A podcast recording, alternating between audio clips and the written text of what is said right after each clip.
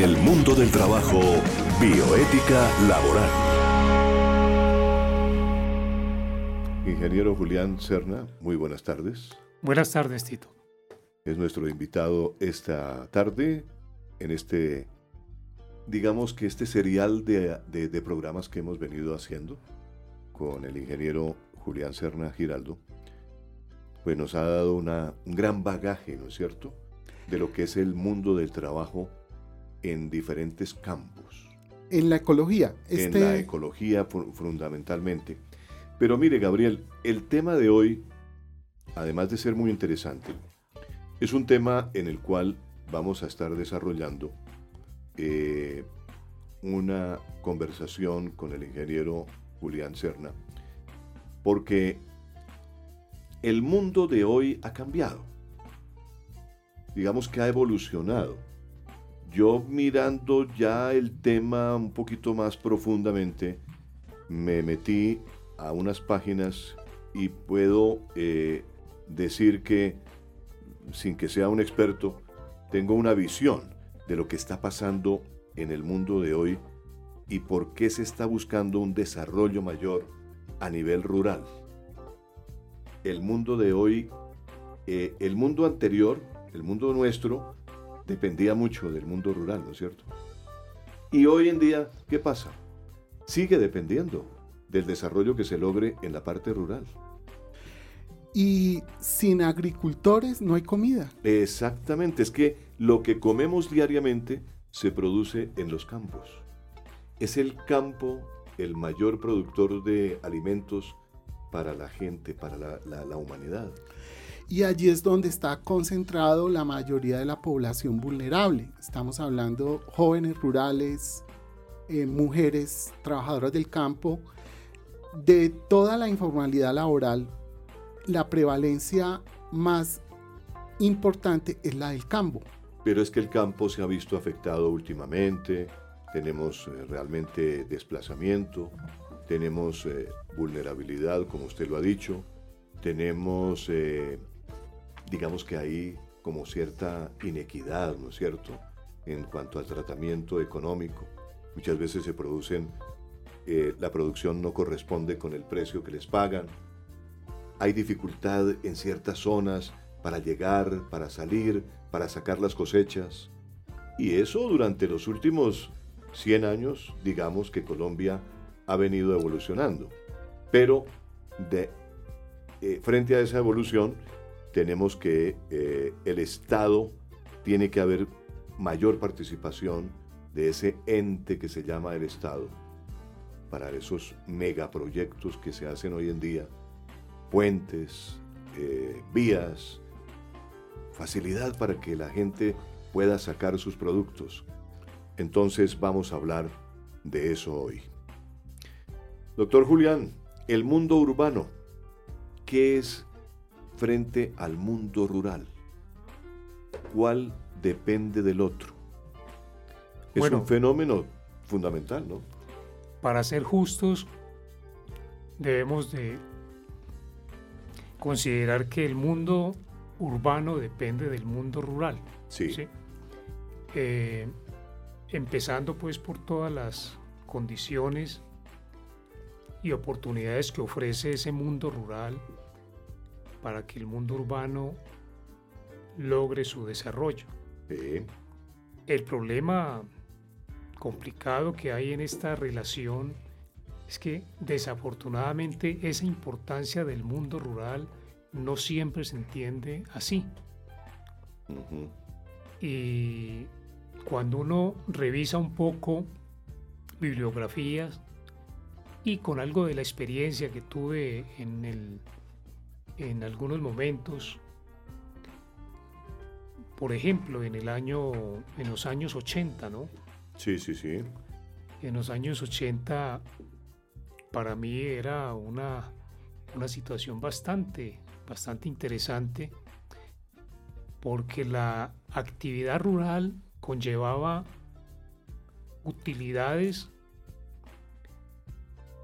para esa, e, e, esos, esos hombres y mujeres rurales que vivían directamente allí, ¿no? Claro. No sé cuál es la percepción, pero en mi caso personal veo de que muchas de esas posibilidades que daba ese mundo rural se han ido deteriorando. Por ejemplo, ¿no? Eh, la primera oportunidad que yo tuve de ser director de la CRQ del Quindío, cuando las corporaciones eran de desarrollo, no como ahora que son de, temas ambientales básicamente. en, ese, en esa época las corporaciones autónomas regionales eran de desarrollo. Sí, sí, sí. Y para mí era muy grato poder eh, ver que la corporación podía llevar electrificación rural a comunidades que la estaban necesitando. Sí, sí. Ver el desarrollo de las vías que se estaban impulsando a través de caminos vecinales de la época, ¿no? Claro. Eh, el tema el tema de las eh, de salud los campesinos tenían esa, ese acceso un acceso inmediato a algo obviamente pues que no era el, el necesario pero por lo menos el que podía dar unos primeros auxilios eso como para resumirte muy brevemente cuál ese era ese desarrollo rural que en los comienzos de los años 80 comenzó a gestarse a nivel de país, ¿no? Sí. No sé qué haya pasado, pero ahora seguiremos comentando al respecto. Claro que sí.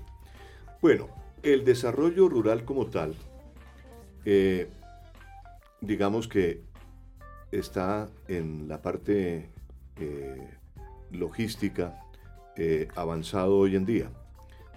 ¿Qué buscó desde su punto de vista como ingeniero y como, como usted ha dicho, eh, desde el punto de, los cargos que tuvo, eh, que, que, el desarrollo rural se diera realmente. ¿Para qué sirve el desarrollo rural? Vamos a hablar de, de, para qué sirve y cuáles son realmente la forma como, como se ha venido, digamos, implementando ese desarrollo. Sí, a ver, eh, yo tuve la oportunidad de, de implementar algunas acciones en el campo rural, considerando pues la trascendencia que eso tenía para la población urbana. ¿Cuáles son esos aportes? ¿Sí? Sí. Uno, pues la producción de alimentos, ¿no? Claro. Es fundamental. Eh, Colombia es un país que, que tiene el mundo rural unos suelos bastante importantes para hacer ese, e, ese proceso de apoyo a, a, la humanidad, en este caso a los colombianos, ¿no? Claro. Pero al margen de eso hay muchos otros elementos que prestan una valiosa y oportuna solución. Son, por ejemplo, el medio ambiente. Claro. Cuando nosotros protegemos las cuencas hidrográficas que básicamente son de tema rural, de alguna manera estamos protegiendo el agua que llega a las ciudades y a los pueblos. Claro. Si ese mundo rural no lo protegemos adecuadamente, eso, ese recurso hídrico podría desaparecer como en efecto pues ya se ha dado en algunas partes del mundo, inclusive en Colombia se tienen ese, tipo de experiencias, ¿no? los suelos como tal, que es una de las crisis difíciles que debemos de afrontar, porque el suelo es una de las piezas fundamentales y básicas para la producción de alimentos. Un mundo rural sin un suelo sano no produce nada. El caso tenemos de los desiertos, por ejemplo, ¿no? Claro. Cuando descuidamos los, los territorios, conlleva esas dificultades. Entonces, el mundo, el mundo rural tiene una cantidad de factores que de pronto es bueno que, que, los urbanos conozcamos para que de esa, esa misma manera pueda, pueda fortalecerse las políticas por parte de los gobiernos, ¿no? Colombia ha sido un país, digamos, lo así, bendecido en el sentido de tener recursos naturales, ¿no es cierto? Sí, indudablemente. Específicamente el agua, que ha sido un recurso natural muy importante para que nuestros campesinos puedan tener agua disponible durante todo el año. Indudablemente, sí, eso es uno de los factores fundamentales en, el en este tema del desarrollo rural. Incluso yo recuerdo que hace poquito la Corte Constitucional volvió a tocar el tema, por ejemplo, de Santurbán, en el departamento de Santander, donde es una reserva importante, donde se produce agua. Yo estaba en la plaza principal de Bucaramanga y se me acercó un señor donde habían unos carteles que estaba leyendo y me dijo, mire, Santurbán es una fábrica de agua. Y esto es el sitio donde eh, realmente todos los que habitamos de la gran mayoría de los municipios de Santander nos estamos surtiendo de esa, de esa fuente. Ese, esa es una, una, situación bastante interesante a que ha llegado el país, esa reacción de las comunidades frente a sus propios recursos, ¿no? Sí. Ya, ya, ya, ya se está sopesando, bueno, ¿qué queremos? Sí? ¿Qué queremos? Exacto. ¿Queremos agua o queremos, queremos minería? ¿Cuál, ¿Cuál de todos esos elementos debe de, de, definirse, no? Pero sí está en, en, en, este momento está en boga ese, ese tema, afortunadamente. Desarrollo rural. ¿Es sostenible el desarrollo rural? Por sí es, de todas maneras, es necesario que el hombre como tal, que es el que vive allá, el que siente las necesidades, debe de promover esa, esa iniciativa. ¿sí? Un desarrollo rural debe de ser integral, sostenible y competitivo. ¿sí? Correcto. Partamos del punto de sostenibilidad. El medio ambiente, los recursos naturales, incluso en la lucha contra el cambio climático, ¿no? Claro, indudablemente. Es uno de los factores más, más importantes en los cuales se, se está fijando las necesidades para atender las, el problema del cambio climático. Pero usted, ingeniero, ¿usted cree que estamos, que nuestro campesino está entendiendo ese fenómeno? Tito, a ver, el, es una, es una verdadera situación de, de incomprensión. El, campesino como tal, yo creo que sí lo está entendiendo. ¿sí? Mm. El problema es que no tiene elementos, no tiene herramientas para, para hacer esa labor que deben de hacer. ¿no? Muchos tienen que recurrir a, cometer, a, seguir utilizando los suelos que de pronto no son aptos para la agricultura, pero ellos tienen que actuar, ¿no? Tienen que producir. Y eso ha conllevado a que las condiciones para ellos se dificulten y, y no sean lo que deberían de ser, unos verdaderos aliados en la lucha contra el cambio climático. Para eso tenemos que mirar ese desarrollo sostenible, integral y competitivo. ¿Qué es, el desarrollo rural integral, eh, eh, ingeniero? A ver, el desarrollo integral yo lo concibo con todos los factores que tenemos los urbanos, ¿sí? Sí. Vivienda decente, ¿sí? Sí. Acceso al agua. Sí. Eh, suelos aptos para la agricultura. Sí. ¿sí? Posibilidades de acceso a unos primeros auxilios. Claro vías eh, de transporte y para poder ellos salir a la ciudad y llevar los productos que tienen que vender en, en, los pueblos, en las ciudades. ¿Podríamos decir entonces que es lo que toca con el ser humano? ¿Todo lo que toca con el ser humano? Es correcto. Todo lo que toca esa integralidad, el desarrollo rural integral. Es correcto, sí. Y la parte competitiva, ¿cómo la ve usted realmente? Yo relaciono la parte competitiva con el hecho de que la producción que se hace en el, mundo rural tenga las posibilidades de, eh, primero ser, ser vendidas, ¿no? Y luego obtener pues unos dividendos de esos esfuerzos que hay. Eso se dio hace muchos años con el tema del, Pacto Mundial Cafetero, ¿no? que los cafeteros producían el café y tenían la seguridad de que, de que el mercadeo era un mercadeo asegurado para ellos. Obviamente pues que el Pacto Mundial se terminó hace mucho tiempo, pero lo que se debe de procurar en esa competitividad es que esos campesinos y campesinas que producen, ¿sí? Sí, sí, por, sí. Por, por lo menos que lo que vayan a vender tenga la retribución suficiente y necesaria para com- compensar ese esfuerzo de ellos, ¿no? Yo tuve una experiencia en un proyecto con la FAO, ¿sí? Sí. En la cual descubrimos que un- había un factor, ujú. un factor por el cual las comunidades no tenían esa concepción de cálculos de cuánto tengo que invertir, cuánto me puede costar esto, cuán- por cuánto lo puedo vender, ¿no? Y la experiencia fue de que descubrimos de que para ellos era necesario, como lo expresé en alguna otra oportunidad en este programa, una, un apoyo en el tema empresarial ¿Cómo no? que nunca se había ocurrido, nunca se había ocurrido pensar en que los campesinos y campesinas deberían de tener esas herramientas, obviamente las mínimas pues, ¿no?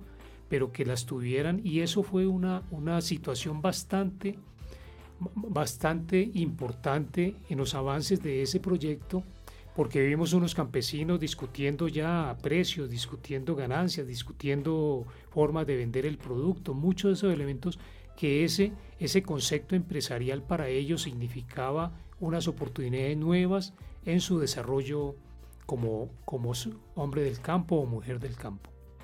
Mire, eh, hay algo importante entonces a resumir es- en este punto. Eh, la- el desarrollo integral, el desarrollo sostenible, el desarrollo competitivo, pues son tres enormes factores, ¿no? Claro, Son tres, eh, digamos, pilares importantes para enfrentar eh, y, y- y- y poder eh, manejar el campo. Para mí sería una, un logro muy importante. Como le digo, conocí pues parte de, desarrollo, de, de- de- de ese desarrollo y creo que no es, no es difícil. Es que Colombia tuvo en sus manos muchas actividades en- orientadas a ese, a, a ese proceso. Uno, uno ahora se, se preocupa y sí, se preocupa por ver, bueno, ¿y, y esto qué pasó con esto? ¿Por qué no se, por qué no se tuvo posteriormente actividades de, desa- de electrificación rural, por ejemplo, ¿no? Claro. Han transcurrido ya unos minutos aquí en el mundo del trabajo y la bioética laboral. Estamos con el ingeniero Julián Serna hablando de desarrollo rural. Tema importantísimo porque de ahí se desprende muchas cosas. La salud, se desprende eh, el consumo, la posibilidad de que nuestro país sea realmente una potencia en la comercialización de productos que se hacen con las manos campesinas y allí justamente está una gran oportunidad de la economía colombiana. Pero vamos a ir al primer corte musical, Gabriel, porque la música es algo importante también en nuestro programa, como siempre. Sí, y sobre todo tener en cuenta la definición de bioética de la Organización Mundial de la Salud que eh, incluye el tema del medio ambiente. Esta definición es, dice, es el uso creativo del diálogo interdisciplinario para tramitar, articular y en lo posible resolver algunos de los problemas que plantea la investigación y la intervención sobre la, la vida, la salud y el medio ambiente. Correcto. Ahí estamos hablando entonces de medio ambiente y estamos en el tema del campo. Porque todo va concatenado, todo va unido. Hablamos de trabajo, hablamos de salud, hablamos de ingreso. Y es algo que compete al ser humano, que es al fin y al cabo el objetivo de este programa. Claro, y, y entendiendo la bioética como mecanismo de coordinación e instrumento de reflexión sistemática para orientar de forma interdisciplinar el saber tecnológico al servicio de la protección cada vez más responsable de la vida humana. Muy bien. Yo tengo, eh, Gabriel y también al doctor Julián, que decirles que los, las sociedades y los ambientes rurales que son vibrantes, prósperos, sostenibles e incluyentes, pues son los que garantizan realmente, eh, como conclusión de lo que habíamos hablado en el segmento anterior, eh, la- el, el principal desafío de producción, ¿no es cierto? Totalmente, sí, Tito. eso no tiene discusión. Desafortunadamente, pues no, las condiciones apenas están comenzando a identificar.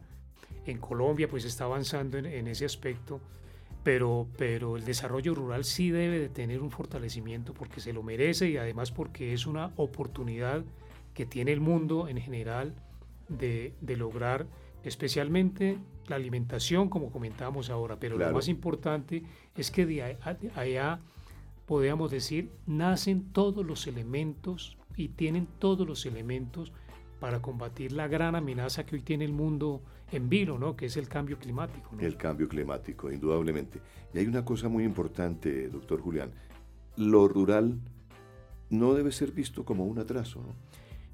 Sí, esa es una, una, una conferencia. Porque, porque en alguna forma, y yo recuerdo que, eh, digamos, eh, como yo vengo de la provincia, entonces yo he escuchado muchas cosas, ¿no? Y después viniendo a la ciudad, a la capital, pues uno empieza a ver que muchas personas ven el campo como que allá el campo están los atrasaditos, ¿no es cierto?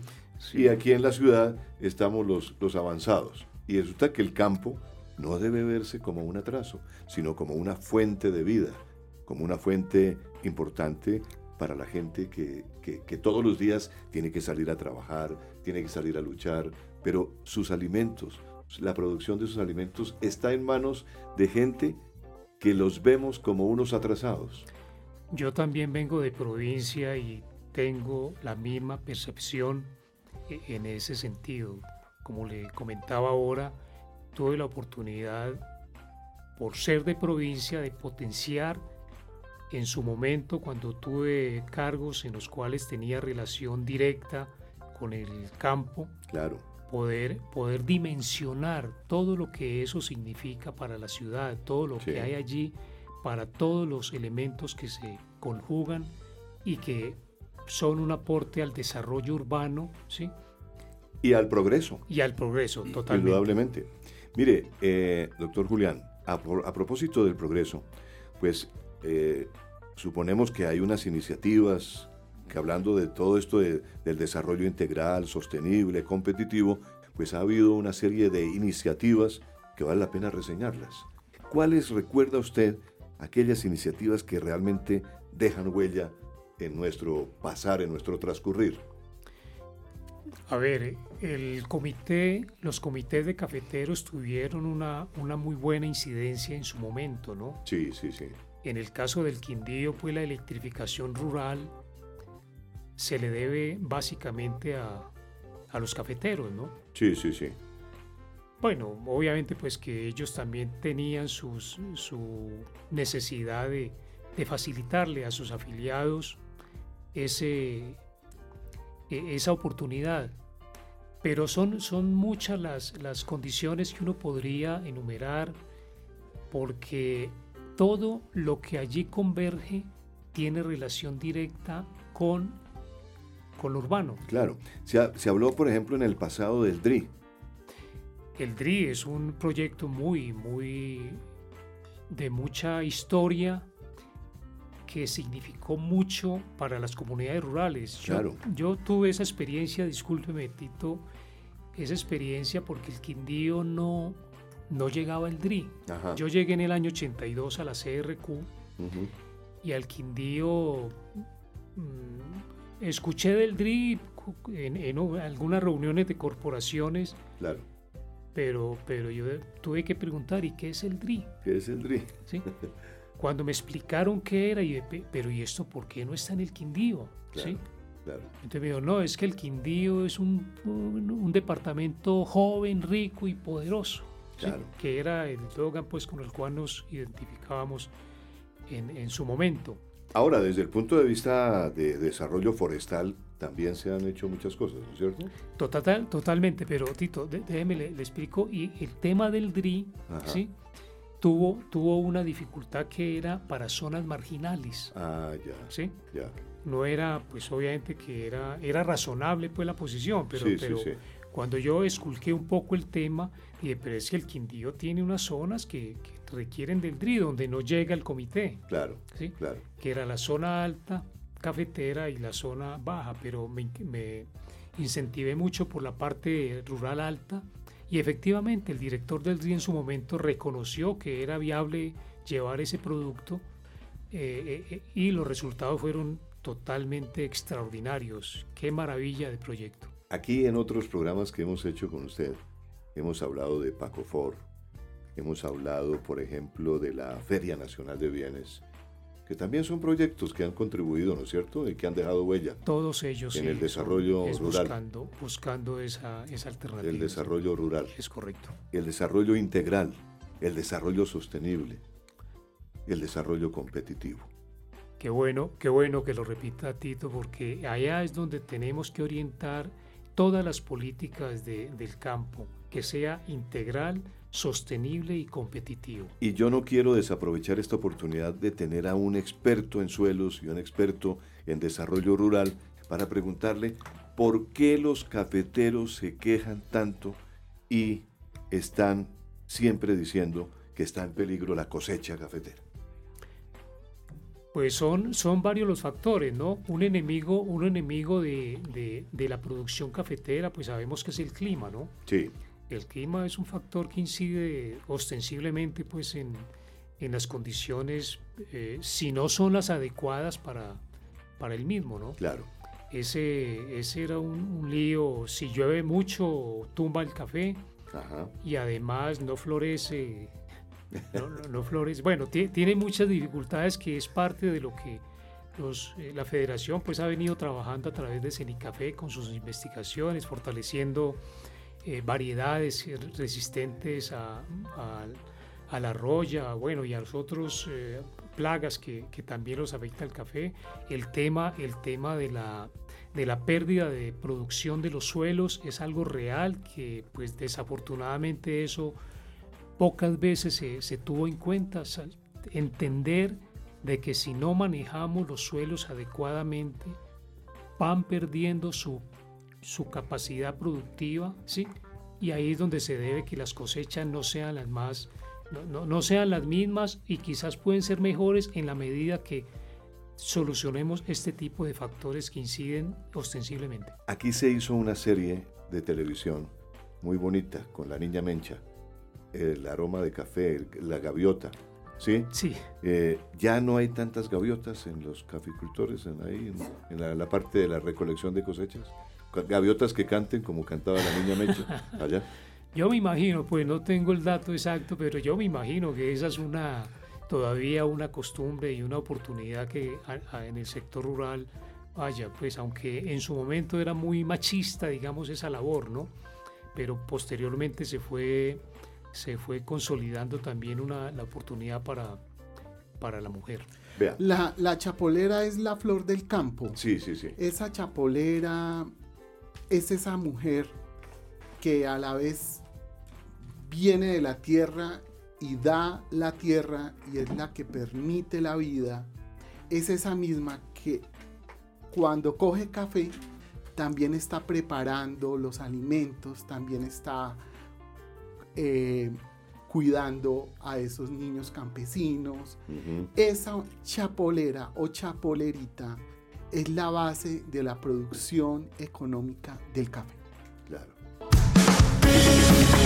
En el mundo del trabajo, políticas públicas de Estado. A ver, doctor Julián, yo, pienso, yo pienso que hace muy poquito tiempo el, el espectador publicó, por ejemplo, eh, algún, algún artículo relacionado con el acceso a la tierra, la reducción de la pobreza, los avances en materia de reforma rural integral, eh, y todo esto eh, formulado dentro de un acuerdo que se llamó el Acuerdo de Paz. Y pues dentro de estas formulaciones que hacía el artículo, se habló también de lo que significa realmente el mundo rural y como venimos hablando en este programa del desarrollo integral, del desarrollo sostenible, del desarrollo competitivo, vale la pena que hablemos un poquito de la agroecología. ¿Qué es la agroecología? ¿Cómo se lleva a cabo?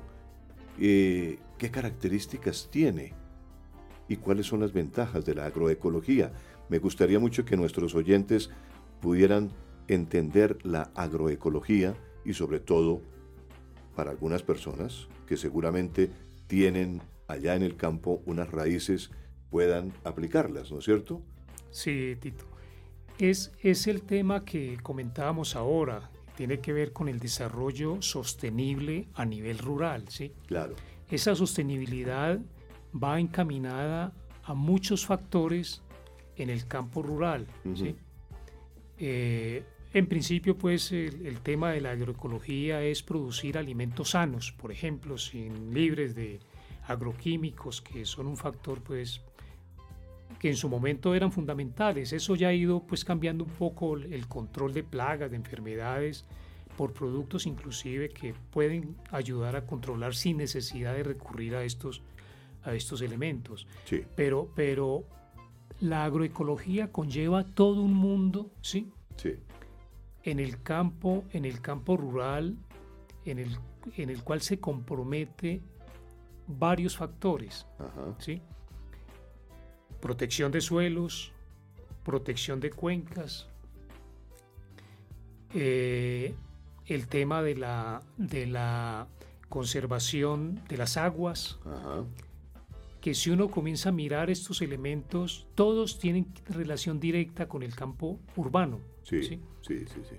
Entonces, la agroecología se ha posicionado en algunos sectores, pero todavía falta mucho por, por desarrollar, porque la, la, las personas en el campo urbano todavía no han, no han reconocido en su totalidad la importancia ¿sí? de que esos productos que lleguen del campo lleguen sin afectaciones de ningún químico que deteriore las condiciones del producto y afecten obviamente la salud de las personas. Entonces, esos son, son elementos que hoy en día pues están conjugando y que se están posicionando. Obviamente que falta todavía mucho por, por eh, desarrollar, pero es una alternativa que la misma FAO está impulsando en todo el mundo, buscando que no solamente el campesino se comprometa con, con esa producción eh, agrológica, ¿sí? ¿sí? sino también con el tema de, la, de los precios pues, que se deben de, de pagar por esos productos. Que sean precios competitivos. Indudablemente. ¿Cierto? Pero mire, eh, eh, doctor Juliana, a mí me parece, pues yo he visto realmente que la situación y la ONU es uno de los organismos internacionales que más ha dado información acerca de la cantidad de gente que lleva, que tenemos en el mundo. Es que ya hablar de 9 mil millones de personas es un montón de gente y alimentar toda la gente. Hay proyecciones de, la, de, que sigamos incrementando población en el mundo al año 2030, al año 2040, al año 2050. Y ya va a llegar un momento en que la tierra no produce para todos. Entonces, eh, esa agroecología, en cierta forma, va a proteger la tierra para que produzca más. Claro, ese es el sentido real del concepto. Pues la, idea es que la, agroecología lleva consigo una relación directa con el suelo, el buen manejo de los suelos. ¿sí? Pero permítame, yo hago una, un, comentario adicional sobre lo que usted está planteando, que recordando a Bioexpo, que aquí hablamos en, su oportunidad de Bioexpo, que era la Feria de Bienes y Servicios de la Biodiversidad amigables con el medio ambiente, ¿sí? sí. Que, era, eh, que es una feria porque está vigente, ¿sí? Que busca precisamente que los productos orgánicos tengan una, una oportunidad en el mercado eh, normal, ¿sí? Sí. Uno pensaría, oye, ¿y por qué el sector agrícola como tal, ¿sí? No impulsa una feria nacional también encaminada a mostrar esos productos orgánicos que ya eh, hay, hay experiencias exitosas y valiosas en Colombia, ¿sí? Claro. Porque Bioexpo está, muy orientado a la parte ambiental, claro. aunque ahí se aprovecha pues para que muchos de los productores tengan esas oportunidades. Pero, pero yo no, no, no, no he, no he entendido por qué el ministerio relacionado con el tema agropecuario del Ministerio de Agricultura y Desarrollo Rural, ¿por qué no impulsa una feria propia, sí? para que le dé oportunidad a esos campesinos y campesinas que por todo Colombia se están, se están involucrando en este proceso de producir orgánicamente, de, de la agroecología, de los productos sanos, de los productos sostenibles, ¿por qué no impulsa una feria de este, de, un nacional, que tengan los campesinos la oportunidad de llegar con toda la tranquilidad? Una magnífica oportunidad para el nuevo gobierno que acaba de posicionarse pues que, realmente nos traiga eh, esa, eh, el desarrollo de esa idea suya. Qué bueno sería. ¿No es cierto? Sería una eh, muy buena una, oportunidad. Una cosa muy buena y Gabriel, hay que hacer que la universidad se haga notar también, el mundo académico se haga notar dentro de ese campo, porque es una ayuda para el desarrollo del país, ¿no? ¿Cierto? Es correcto. ¿Y cuáles serían buenas prácticas en el trabajo rural? asegurar una remuneración que garantice un nivel de vida adecuado, erradicar el trabajo infantil de forma directa y en la cadena productiva, a garantizar un ambiente y libertad de asociación, que es el caso de el impulso a, por ejemplo, asociaciones de campesinos, cooperativas de trabajo asociado, o ahora se está hablando de un proyecto de ley que son las CIDRES, que son las zonas de desarrollo rural donde es muy difícil hacer el encadenamiento productivo por faltas de vías de producción o por falta de silos y pues estamos llamando en ese proyecto de ley a los empresarios que tienen el capital para lograr hacer en el mundo rural economía a escala. ¿Qué es economía a escala? Pues abaratar costos en combustibles, abaratar costos en fertilizantes, abaratar costos en la mano de obra intensiva a través de las asociaciones y las redes productivas donde el campesino o el trabajador rural no esté marginado y a él le lleguen todas las ganancias de la venta de los productos agrícolas. Y tal como decía el doctor Julián, pues eh, la agroecología es un sistema que nos va a permitir eh, eh, un gran soporte al desarrollo rural que se orientará hacia sistemas alimenticios sostenibles. Y frente a esta preocupación que planteamos aquí en el programa, de que cada día somos más seres humanos habitando el mundo, pues hay que tener en cuenta que hay que ahorrar agua, porque cada día habrá menos agua, menos, eh, eh, eh, menos tierra cultivable, menos superficie disponible para la agricultura, también tendremos menos mares limpios y productivos para la pesca. En fin, todo se va como disminuyendo, ¿no es cierto? Y entonces los seres humanos sí nos vamos multiplicando eh, eh, demasiado y eso, eso también trae una descompensación. Es una relación inversa. Inversa, lógicamente. Eh, yo le tengo, le tengo el título de la, de la, de la feria que de verdad sería una oportunidad muy Suéltelo aquí en este programa el título. Yo, lo llamaría, yo la llamaría la primera feria nacional de producción limpia y mercados verdes del sector agropecuario. Ahí está planteado entonces ese titular y los dejamos con ese titular para que en el campo del mundo del trabajo y de la bioética laboral pensemos que el desarrollo rural es la forma para llegar más lejos, para desarrollar la, aquella parte importante, como lo hablaron eh, nuestras invitadas también, Valentina y Estefanía, en su historia, que es la, la parte de combatir ese estrés laboral a través de alimentos sanos, a través de, a través de eh, las vitaminas obtenidas de unos alimentos eh, que están realmente cultivados con toda la tecnología, ¿no es cierto? Sí, señor. Muy bien. Despedimos aquí el mundo del trabajo. Gracias por la sintonía.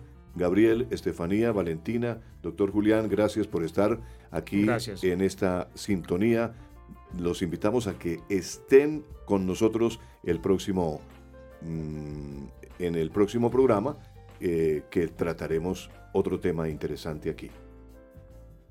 Bueno, eh, esta forma de aprender a investigar que se llama Seminario Investigativo Radial tiene unos protagonistas principales que es eh, Tito Martínez, abogado, especialista en telecomunicaciones, en familia, el ingeniero agrónomo Julián Serna Giraldo, con una gran trayectoria de política pública.